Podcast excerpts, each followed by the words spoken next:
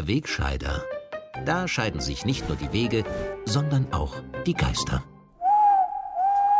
In dieser Woche habe ich wieder andächtig den Worten unserer führenden Politiker und vor allem Politikerinnen gelauscht. Und was soll ich sagen? Irgendwie hatte ich ständig das seltsame Gefühl, dass die uns Märchen erzählen. Und prompt habe ich unmittelbar danach auch noch von einem klassischen Märchen geträumt.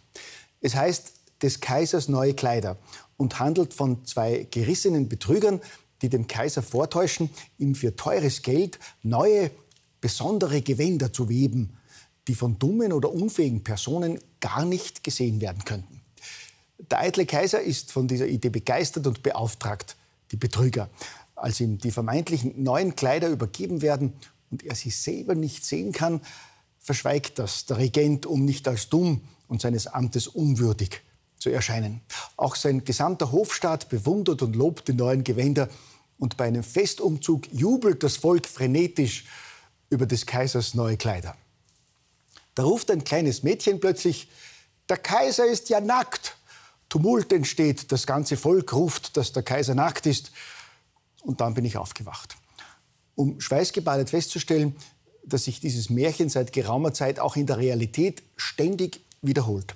Seit zwei Jahren täuschen gerissene Betrüger den Menschen vor, dass man mittels PCR-Test eine Corona-Pandemie feststellen kann, dass eine unzureichend getestete Gensubstanz das einzige Mittel sei, das vor Corona schützt, voll immunisiert gegen Ansteckung und schwere Verläufe hilft und dass diese Gensubstanz nicht nur effektiv und sicher sei, sondern keinerlei Nebenwirkungen und Schäden verursacht. Seit zwei Jahren werden Betriebe und Existenzen ruiniert, Nebenwirkungen und Kollateralschäden vertuscht und die Gesellschaft gespalten. Seit mehr als zwei Jahren werden die Menschen in Angst und Panik versetzt und so unter Druck gesetzt, dass sie sich impfen lassen, ungeimpfte beschimpfen und ausgrenzen und den Staatsorganen, die ihnen Impfzwang und sogar die Impfung ihrer Kinder verordnen wollten, auch noch zujubeln. Und zwei Jahre lang wurde jeder, der sich von diesem Betrug nicht täuschen ließ und gerufen hat, dass der Kaiser nackt ist, als Leugner, Gefährder und Rechtsextremer verunglimpft und drangsaliert. Und auch wenn die medialen Mainstream-Kampagnen längst wie Kartenhäuser in sich zusammengefallen sind, auch wenn eine angebliche Verschwörungstheorie nach der anderen Realität geworden ist und auch wenn da und dort zähneknirschend und viel zu spät zugegeben wird, welche unglaublichen Schäden da angerichtet wurden, hören die Betrüger und ihre medialen Helfer noch immer nicht auf und versuchen, den Menschen Angst zu machen, damit sie brav und folgsam bleiben und sich immer wieder aufs Neue impfen lassen. Gott sei Dank lässt sich davon das kleine Mädchen nicht beeindrucken und ruft einmal mehr, der Kaiser ist ja nackt was übersetzt aus der Märchensprache nichts anderes heißt, als dass keine Gefahr besteht, dass unser Gesundheitssystem wegen Corona zusammenbricht, dass keine schweren Fälle wegen Corona auf der Intensivstation liegen und dass Covid-19 für den überwiegenden Teil der Bevölkerung nicht mehr gefährlich oder gar lebensbedrohend ist. Die Anführer der Corona-Sekte und ihre Jünger wollen noch immer für ihre nicht vorhandenen Gewänder bejubelt werden. Aber sie sind in Wahrheit pudelnackt. Unsichtbar sind aber längst nicht nur die Corona-Kleider der Pandemie-Panikmacher, sondern auch die der Märchenerzähler über den Ukraine-Krieg, die wirksamen Sanktionen, die Ursachen der Mega-Inflation und über die Klimahysterie, wobei diese Märchen ja teilweise miteinander verbunden sind. Seit mehr als drei Monaten wird von Politikern und im medialen Mainstream eindrucksvoll das Märchen von Rotkäppchen und dem bösen Wolf erzählt. Allerdings in einer modernen Adaption, wonach der böse Wolf vom lieben Rotkäppchen von Anfang an eines auf die Schnauze bekommen hat, seither schwer angeschlagen und ständig auf dem Rückzug ist und somit der große Verlierer ist. Dass die Verkünder dieses Märchens völlig nackt sind, bemerken längst nicht nur kleine Mädchen beim täglichen Blick auf ukrainische Landkarten und russische Landgewinne. Aber noch tänzeln die eitlen Regenten und ihr Hofstaat unbekleidet vorm Volk herum und erzählen weiter ihre Märchen.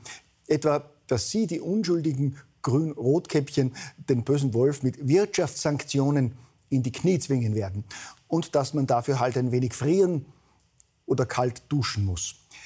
Eine der bekanntesten Märchenerzählerinnen ist die grüne Gauklerin Leonore, die zwar selber nicht weiß, wie man Gas in die leeren Tanks zaubern kann, aber dem einfachen Volk stets mit praktischen Tipps zum Energiesparen hilft.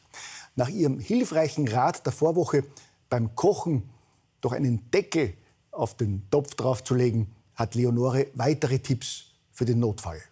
Sorgen Sie dafür, dass die Heizkörper entlüftet werden. Räumen Sie die Heizkörper frei von Möbeln. Dichten Sie, ganz einfache Maßnahme, Fenster und Türen ab. Ja, eine ganz einfache Maßnahme. Dichten Sie bitte auch weiterhin Ihr Hirn ab. Sonst könnte Ihnen auffallen, dass anstelle des Kaisers nun eine unbekleidete Truppe von Dilettanten und politischen Fanatikern regiert, die das Land in den Ruin führen und ihre derzeitige Macht dazu nutzen, am Weg in den Untergang ihre persönlichen ideologischen Ziele noch umzusetzen. Statt die hirnrissigen und kontraproduktiven Sanktionen sofort zu beenden und dafür zu sorgen, dass vereinbarungsgemäß wieder günstiges russisches Gas durch die Pipelines fließt, wollen diese Chaoten allen Ernstes Erdgas durch Öl, umweltschädliches Frackinggas und sogar Kohle ersetzen. Sie riskieren noch dazu unter dem Deckmantel moralischer Überlegenheit einen kriegerischen Flächenbrand und den Zusammenbruch unserer Wirtschaft. Obwohl der Preis für Gas und Sprit auf den Weltmärkten seit Wochen schon wieder sinkt, tun sie nichts dagegen, dass hierzulande die Spritpreise weiter steigen. Und sie schauen tatenlos zu, wie die Mineralölkonzerne zusätzliche Milliarden abzocken, weil das in ihre wirren Pläne passt. Selbst in Zeiten von Megainflation wollen sie die Menschen noch mit einem CO2-Aufschlag auf Benzin, Diesel und Heizöl beglücken und sich dafür auch noch als Retter der Welt feiern lassen. Bis plötzlich ein kleines Mädchen ruft, die Spinner sind ja nackt und plötzlich das ganze Volk aufwacht und mit einstimmt. In Österreich hat eine überparteiliche Initiative in dieser Woche einen offenen Brief an die Bundesregierung geschrieben, in dem sie unsere immerwährende Neutralität einmahnt und einen sofortigen Stopp der idiotischen Sanktionen fordert. An die 30.000 Österreicher haben diesen Brief in den ersten Tagen schon unterzeichnet. In den Niederlanden protestieren zigtausende Bauern gegen ein willkürliches Gesetz, das ihnen wegen EU-Vorgaben ihre Existenz rauben würde.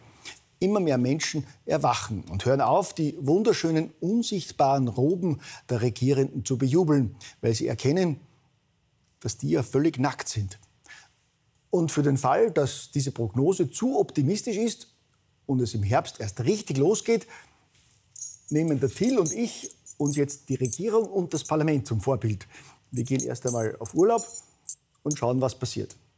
Und wir freuen uns vor allem auf ein Wiedersehen im September, gell?